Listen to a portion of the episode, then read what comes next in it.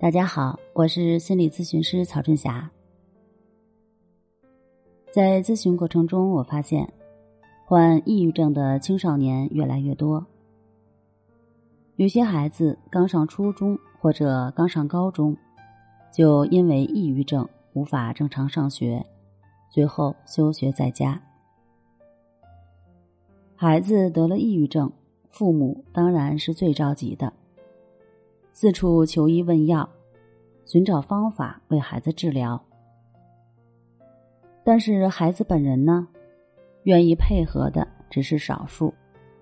多数的孩子会把自己封闭起来，对父母的建议和想法采取三不原则，也就是不听、不说、不动。你说哪个医院好，我不去；你说哪种方法效果不错。我不动。你说有什么想法可以说出来，我就是不说。有时明明约好了咨询时间，可是到了那天，孩子却以各种理由不愿出门，最后家长不得不取消预约。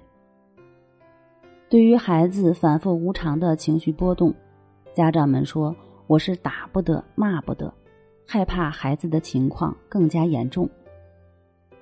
在和这些父母沟通的过程中，我听得最多的一句就是：“老师，孩子不听我的，我拿他没办法，你帮我劝劝他吧，他可能会听你的。”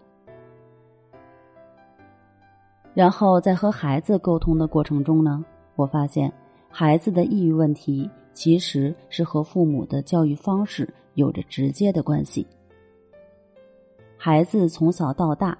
所承受的心理压力已经超出了他应有的承受能力。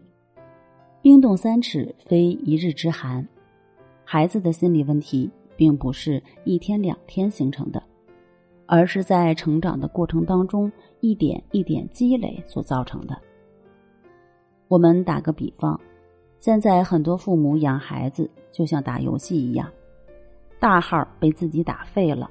就想把小号练成自己想要的样子，不停的买装备、练技术、打怪升级，想用小号实现逆袭，从青铜变王者。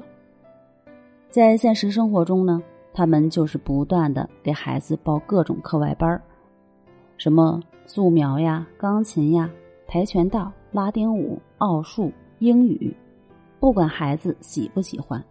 只要家长认为这个班应该报，那就一定得报。上什么课，报什么班，家长说了算。孩子的周末被安排的满满的，没有时间休息，没有快乐，有的只是不断升级的压力和没完没了的指责唠叨。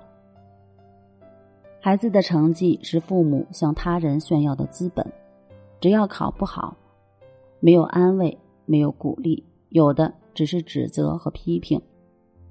至于孩子愿不愿意学，并不重要，重要的是我要你实现我没有实现的梦想。所以，很多时候，孩子和父母之间的矛盾，不是青春期，也不是代沟，而是孩子没有按照父母的想法，活成父母想要的样子。在这样的教育方式下，孩子是非常容易患上抑郁症的。这也是为什么现在青少年抑郁症越来越多的原因之一。避免青少年抑郁症，父母首先要做出改变，改变认知，改变教育方式，改变和孩子的沟通模式。抑郁症从来不是一夜之间发生的，是一点一滴累积的结果，所以我们也要从平时的一点一滴做起。防微杜渐。好了，今天的内容我们就分享到这儿，那我们下期节目再见。